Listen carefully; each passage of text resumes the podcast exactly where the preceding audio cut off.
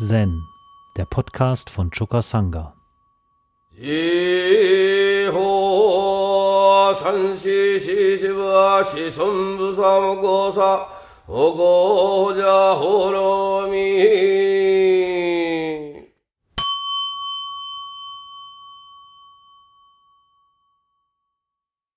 Umons ein Schatz. In Engos Einleitung heißt es, mit ungelehrter Weisheit setzt er sich ein für das subtile Handeln im Nichthandeln. Mit unverlangtem Mitgefühl wird er dein wahrer Freund. Mit einem einzigen Wort tötet er dich und rettet dich. Mit einer einzigen Bewegung lässt er dich los und hält dich fest. Sag mir, wer ist es, der so daherkommt? Sieh das folgende Beispiel.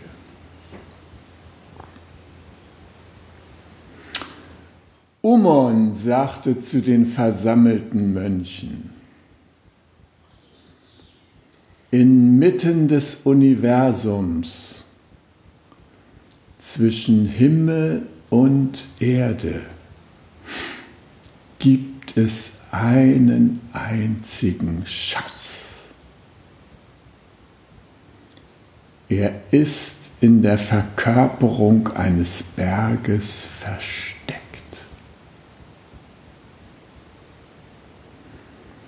Du nimmst die Laterne, gehst in die Buddha-Halle, nimmst das Tempeltor und legst es über die Laterne.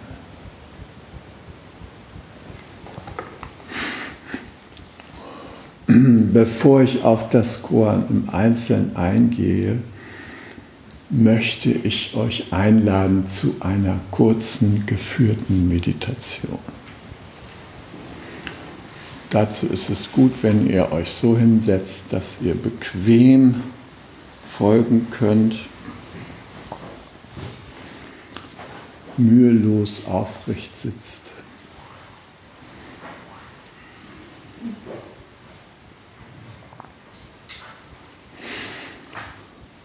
Ja, dann nimm Kontakt auf mit deinem Atem und atme zweimal stimmhaft und tief aus.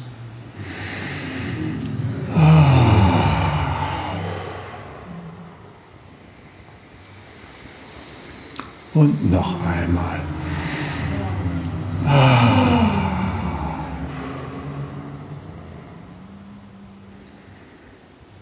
Und während du weiter mit deinem Atem in Verbindung bist,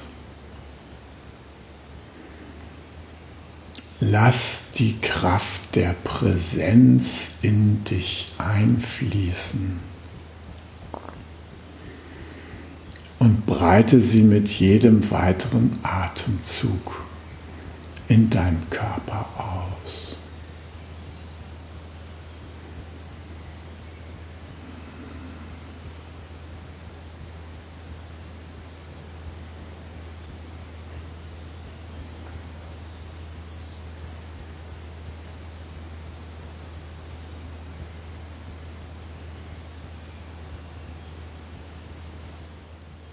Und dann spüre die Erde unter dir.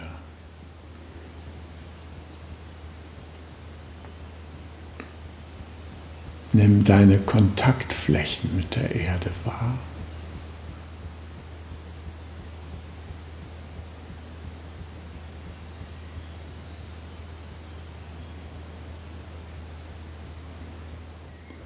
Und die Verbindung zwischen deinem eigenen Schwerkraftzentrum und der. Erdmitte.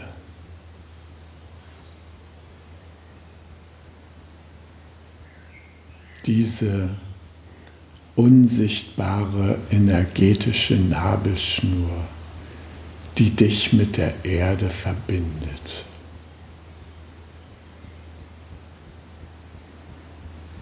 Mit der Erde, die dich hervorgebracht hat.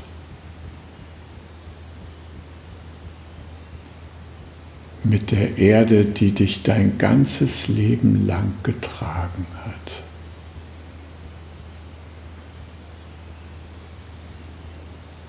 mit der Erde, die deinen Körper eines Tages in ihren Schoß zurücknehmen wird.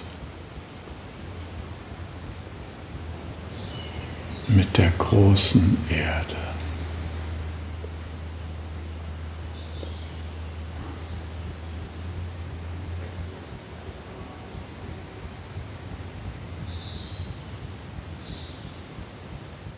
dann folge mit deiner Aufmerksamkeit deiner Wirbelsäule aufwärts.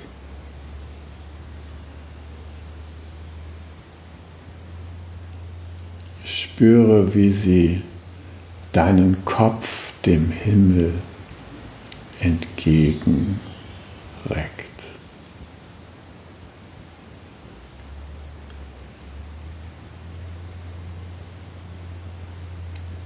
und verbinde dich mit der Offenheit, der Weite, der Grenzenlosigkeit des Himmels über dir.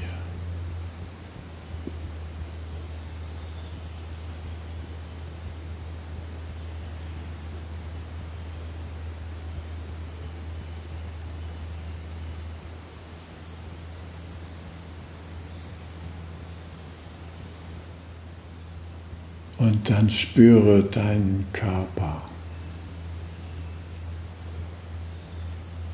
zwischen Himmel und Erde.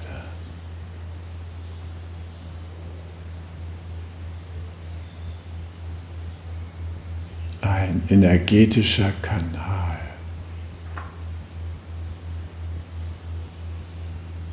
durch den ständig die Kräfte von Himmel und Erde hin und her fließen und sich miteinander verbinden.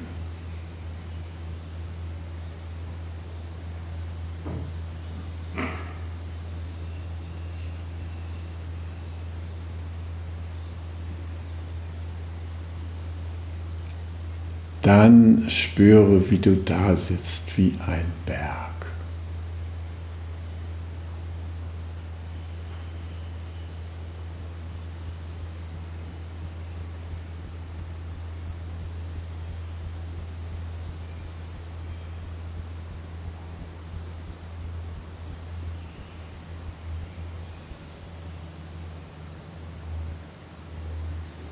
Spüre den Raum, den dein Körper jetzt ausfüllt.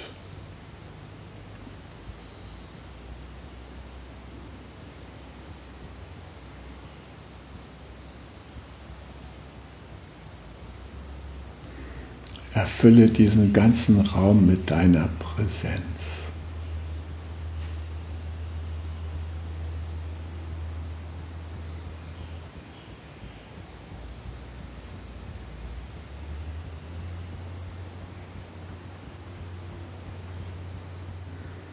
Und dann spüre auch den Raum, der dich umgibt.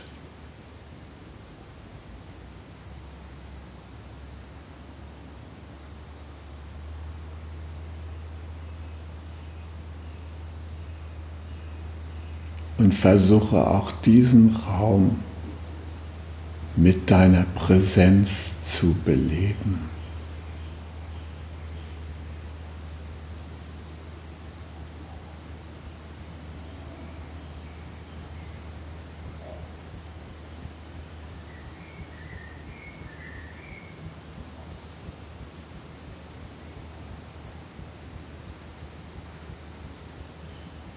Und nun mach dich bereit, dem Schatz zu begegnen, von dem Omon gesprochen hat. Den Schatz, den der Berg verkörpert. Diesen einen Schatz.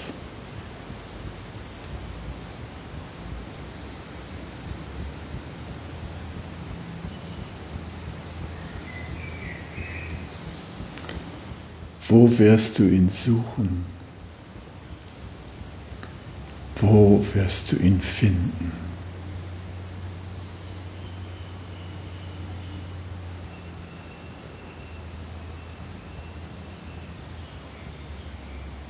Wo begegnest du ihm?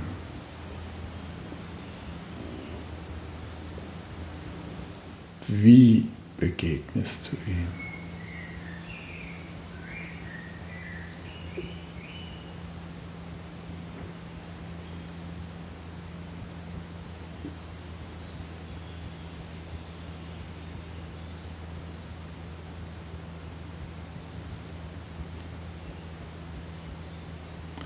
Dann verabschiede dich von diesem Schatz und komm mit deiner Aufmerksamkeit wieder hier in diesem Raum an und mach dich präsent für einige Worte.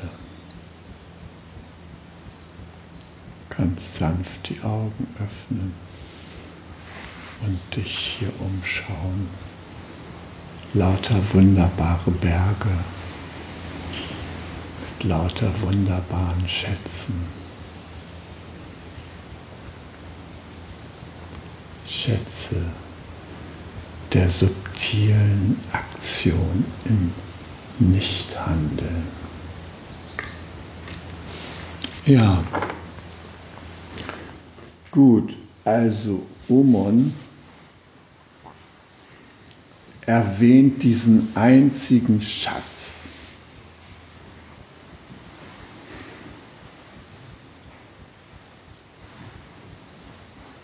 Inmitten des Universums zwischen Himmel und Erde gibt es einen einzigen Schatz.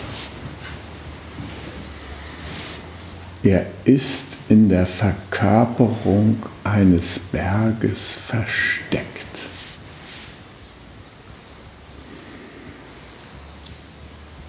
Vorher wird noch gesagt, mit nie gelehrter Weisheit oder ungelehrter Weisheit setzt er sich ein für das subtile Handeln im Nichthandeln.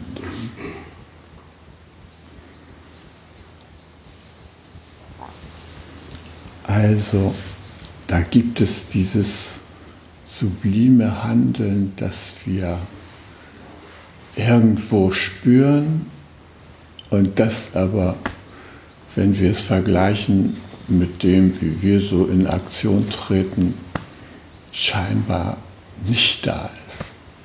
Wir können es mit den Wahrnehmungsorganen, die uns normalerweise zu Gebote stehen und mit denen wir äh, die physische Beschaffenheit der Welt gut erkennen und einordnen können, können wir es irgendwie nicht erfassen, weil es so subtil handelt.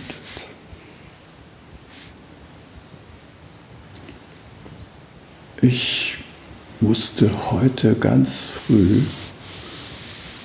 am Morgen an Frankie denken.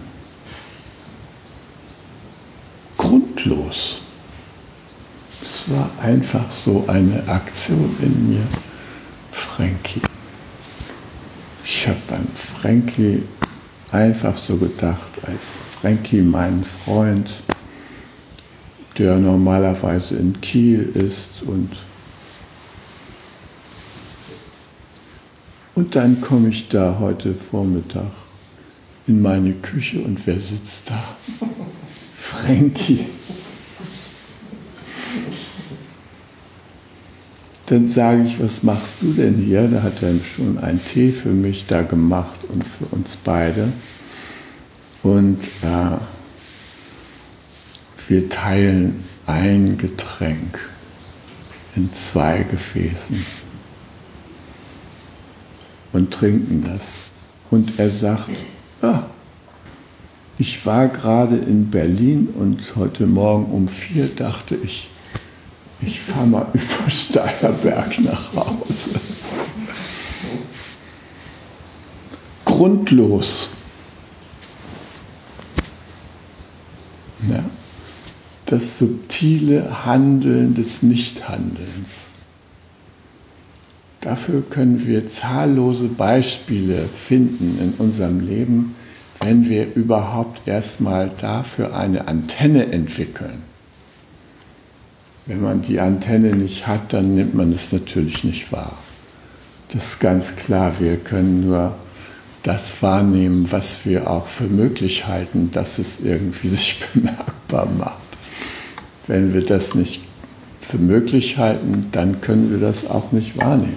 Ja? Äh, so geht das auch mit den Wundern des Lebens.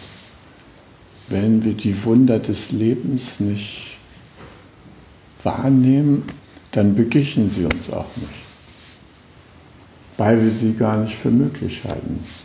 Hat schon Spinoza gesagt. Was du nicht für möglich heißt, hältst, das siehst du nicht. Genau. Also, das Wunderbare für möglich halten und in unser Leben einladen.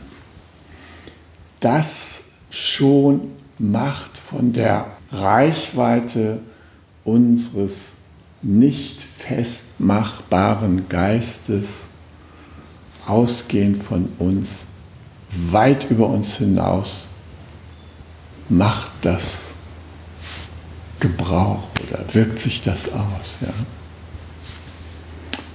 Ich habe äh, in diesem Frühjahr den Tod meiner Bienen betrauert. Und wie ihr wisst oder wie manche von euch mitbekommen haben, waren meine Bienen im September noch in einem guten Zustand. Und genauso waren die Kartoffeln, die auf riesiger Fläche am Ende unseres Grundstücks anschließend angebaut waren, in einem kraftvollen Zustand. Da gehe ich da zwei Tage später entlang und dieses ganze Kartoffelkraut wird braun. Das Leben zieht sich daraus zurück, dank Glyphosat. Eine Maßnahme, um die Kartoffelschalen zu stärken, damit die Kartoffel eine größere Transporttoleranz entwickelt. So nennt sich das in Agrardeutsch.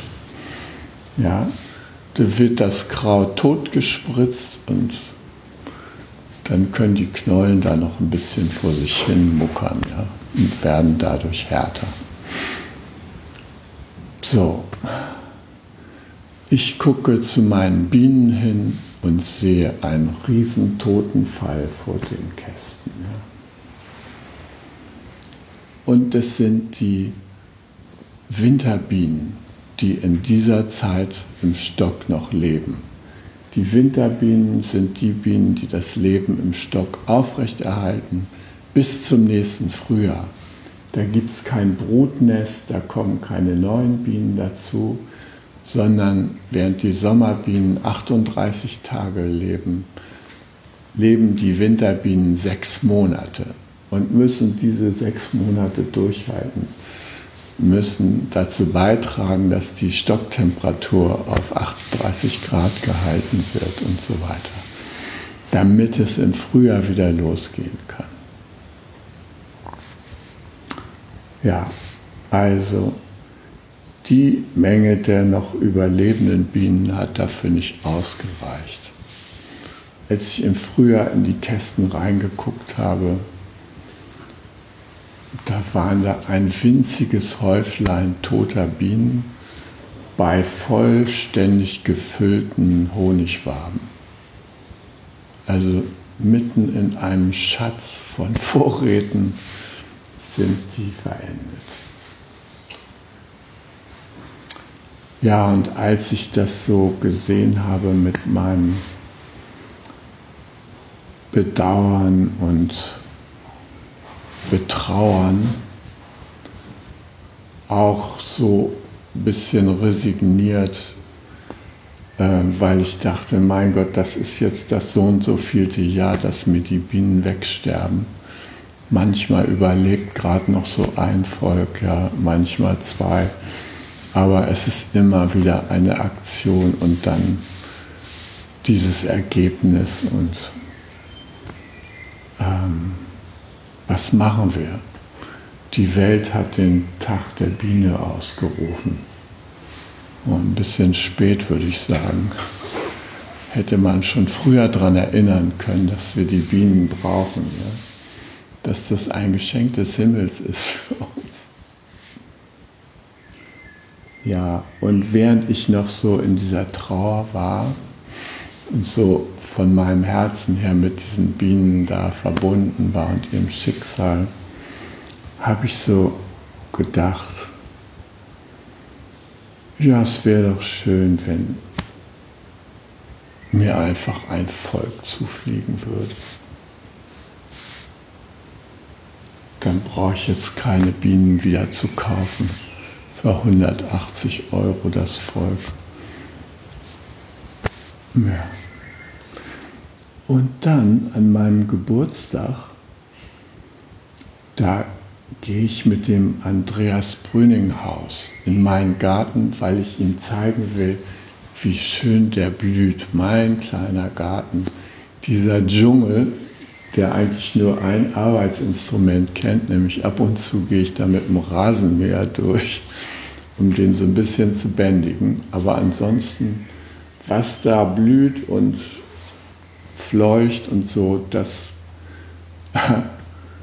hat überlebt, trotz der widrigen Verhältnisse im Sommer keine Bewässerung, weil ich dann in Kanada bin und äh, den Trockenstress und was die Pflanzen so bewältigt haben. Und sie haben sich auf diese Bedingungen eingestellt und es sah so schön aus, ja, die verschiedenen Rhododendronarten und dann andere Blumen, die da aufgeblüht sind, ja.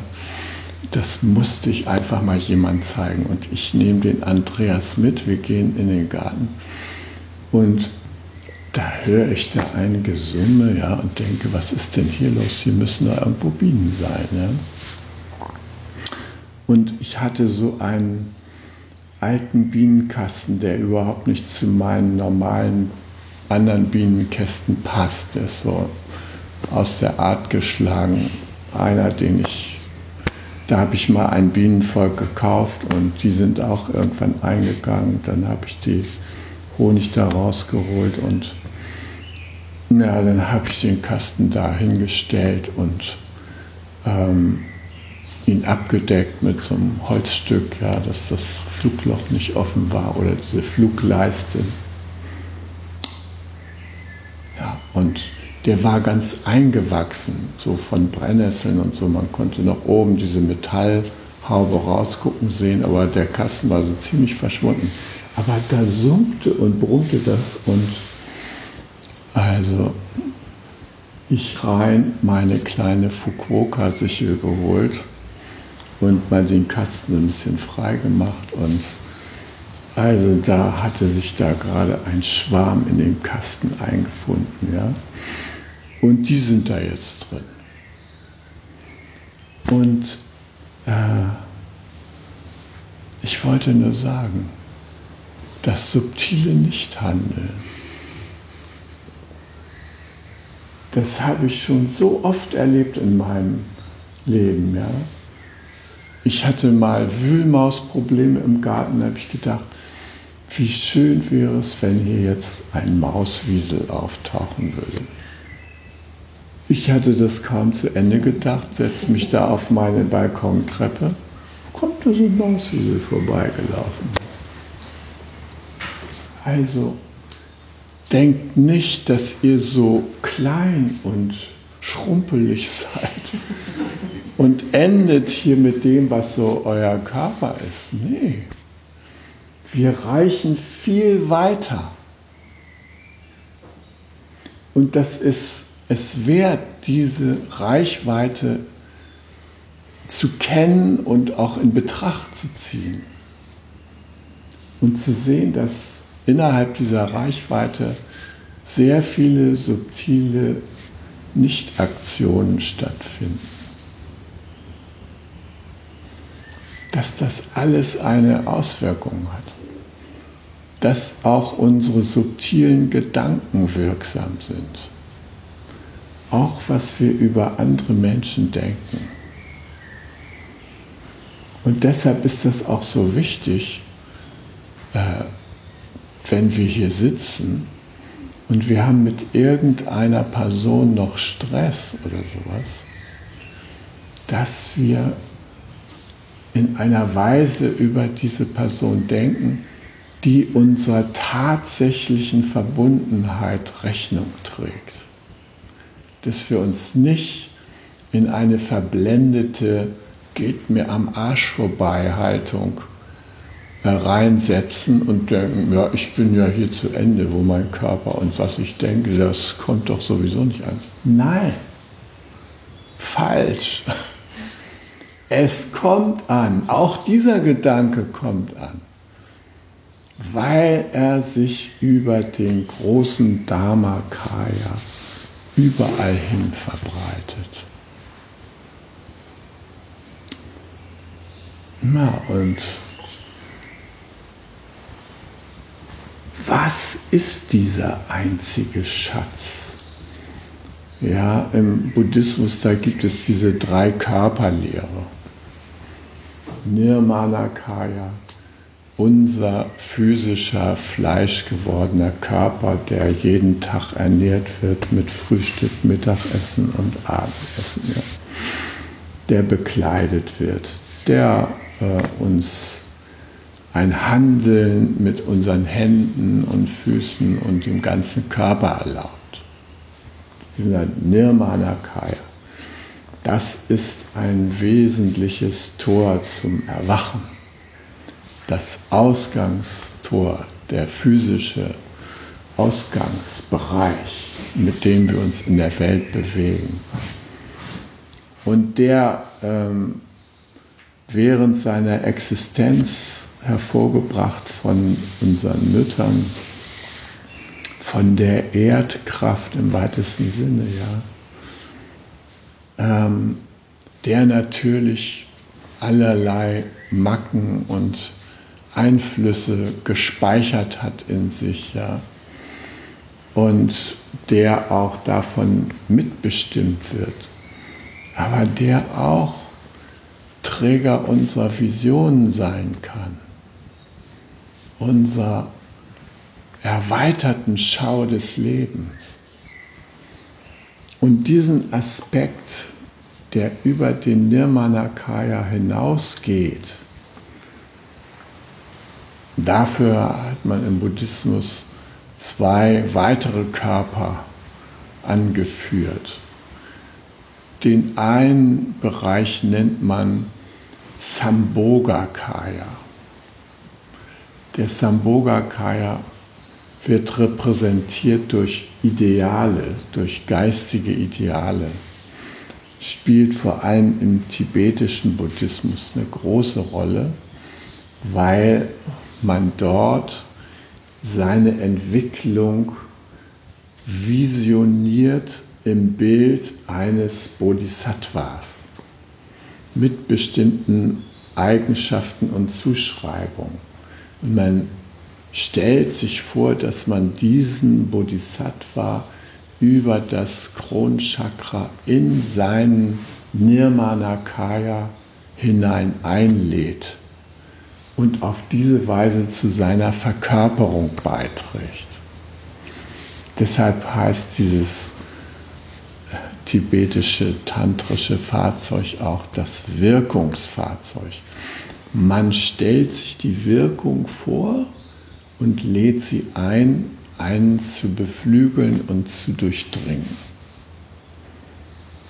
ist eine interessante Vorgehensweise, weil sie in gewisser Weise eine Umkehr dieser Ochsentour ist, die so der Theravada-Buddhismus ursprünglich mal überliefert hat. Ja. Da musst du dann erstmal Mann sein, dann kannst du Mönch werden, dann kannst du äh, bei gehöriger Anstrengung ein gewisses Erwachen erreichen, dann einige Inkarnationen, schlussendlich äh, kannst du vielleicht den Zustand des äh, Einmal-Wiederkehrers und des Ahat erreichen. Ja? Und als Frau ist dir dieser Weg erstmal verschlossen, da musst du erstmal dich einige Inkarnationen bewähren und dann kannst du vielleicht als Mann wiedergeboren werden und dann vielleicht als Mönch und, und, und, ja. Also so eine Perspektive, das dauert.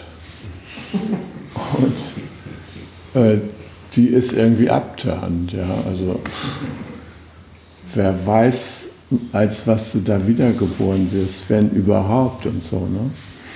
Also da ist irgendwie so ein bisschen wenig Perspektive drin. Ja? Und da dieses Wirkungsfahrzeug, das mit den Samboga Bodhisattvas da arbeitet, das ist doch was Interessantes. Ja? Da stelle ich mir vor, der Mercedes tritt durch mein Scheitelchakra ein und kurze Zeit später bin ich der Mercedes. Super! Ja, und dann sause ich dahin.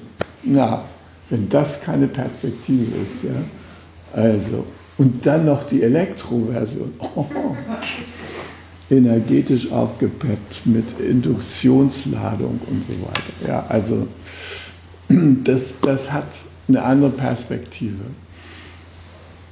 Und dann gibt es noch darüber hinaus den Dharmakaya den allumfassenden, subtilen Körper, der alles, was existiert, miteinander verbindet, ohne fassbar zu sein. Der Dharmakaya, der Inbegriff der Lebensgesetze, der Inbegriff der wirkenden Kräfte in diesem Universum.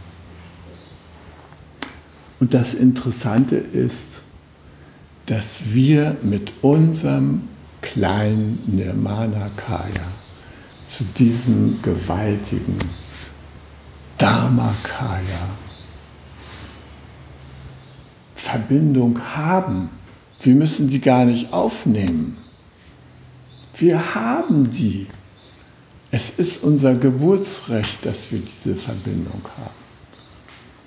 Aber um das wirklich in Erfahrung zu bringen, ist es wichtig, dass wir unsere Laterne auf diesen Schatz tatsächlich richten, wie es bei Umun heißt. Ja?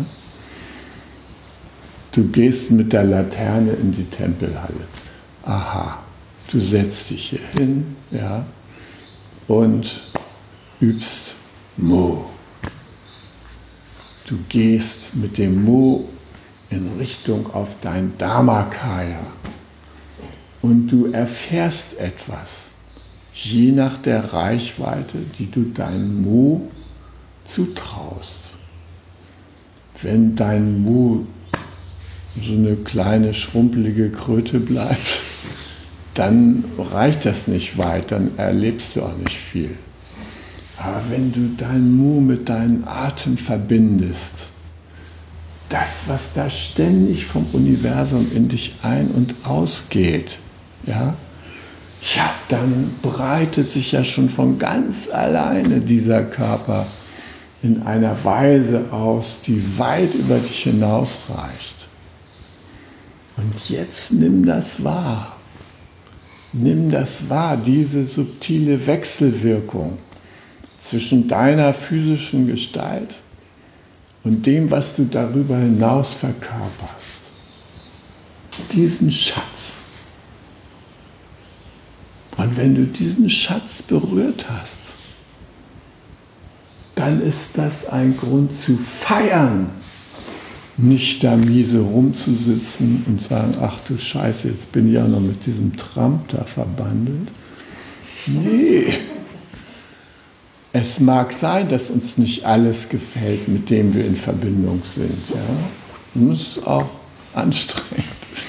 Deshalb ziehen wir uns ja auch manchmal geistig so auf den Bereich unseres Zuhauses, unseres Autos, unseres Handys und unserer Gestalt zurück. Ja? Aber darin liegt eine besondere Kraft und da liegt ein besonderes Leben drin, wenn wir mit dem Dharmakaya in Verbindung sein können. In der Nacht, wenn wir träumen, da können wir auch die Reichweite unseres Dharmakayas erleben. Wenn wir es so machen wie Kyogen in seinem Traum, ja. Der träumt da und dann sitzen da alle Bodhisattvas und so und einer schlägt den, den Hammer für Tesho und dann wird Kyogen aufgefordert, er soll mal erläutern, was die Essenz des Mahayana ist jenseits der 108 Verneinungen und so weiter. Ja? So träumt er. Äh, ihr könnt sehen, in seinem Traum füllt er da eine ganz andere Dimension als so in der Normalwelt. Und auch wenn wir das Avatamsaka Sutra studieren, da wird immer in dem Avatamsaka Sutra werden immer Begegnungen des Buddha mit Bodhisattvas und so weiter geschildert. Und die sind auf rein energetischer Ebene. Da aus einem Lichtstrahl, der vom Stirn, von der Stirn des Buddha ausgeht, tauchen die Bodhisattvas aus zig Welten auf und versammeln sich da. Ja? Also diese Schilderungen, die wir da lesen können, von Einflusssphären äh, und transzendentalen Auswirkungen, die können wir heute mit der Quantenphysik nachvollziehen. Da, wenn wir die Welt aus der Quantensicht betrachten, dann sind wir da in einem totalen Wellensalat. Dieser Wellensalat hat Strukturen, aber keine Struktur ist unabhängig von irgendeiner anderen Struktur. Die sind alle verbunden.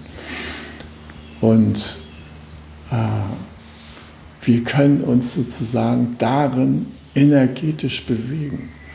Und dieses zur Kenntnis nehmen, dieser energetischen Verbundenheit, das kann große Heilkräfte freisetzen das kann uns heilsam verbinden mit unseren Mitmenschen, mit der Natur. Wenn wir da morgens diese Vögel hören, ja, und ihr macht euch klar, da zwitschert es in meinem Dharmakaya herum, ja.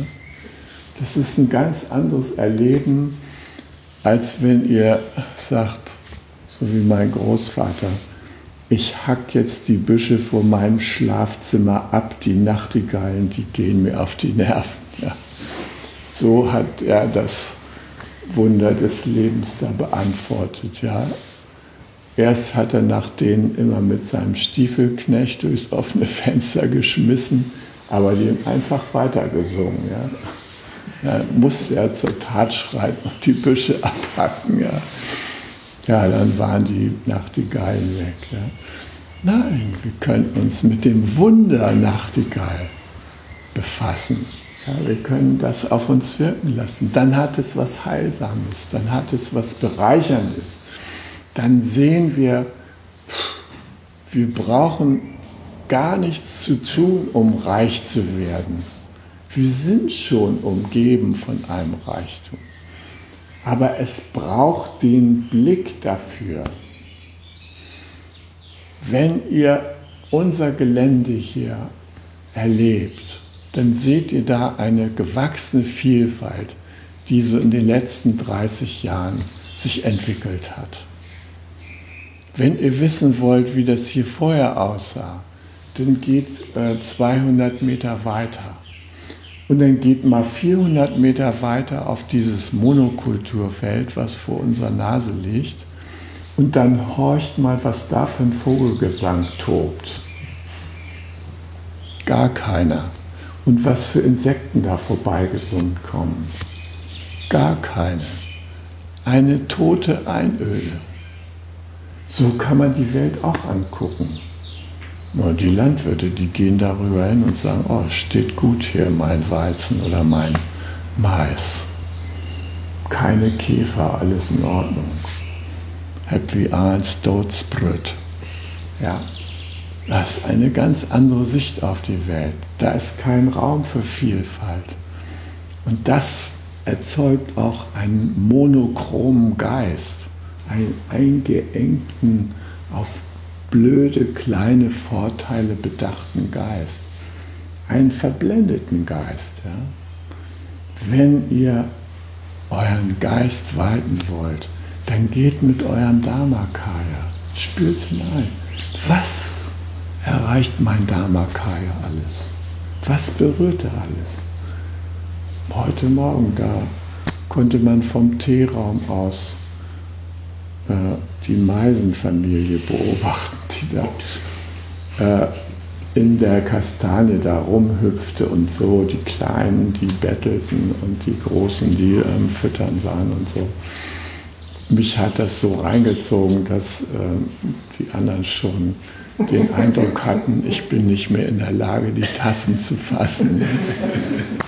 Es war einfach so so ein kleines Wunder, was sich so direkt vor unseren Augen abgespielt hat. Ja, ja 500 Meter weiter, da ist nichts mit Meisenfamilie. Nein, die sind da nicht.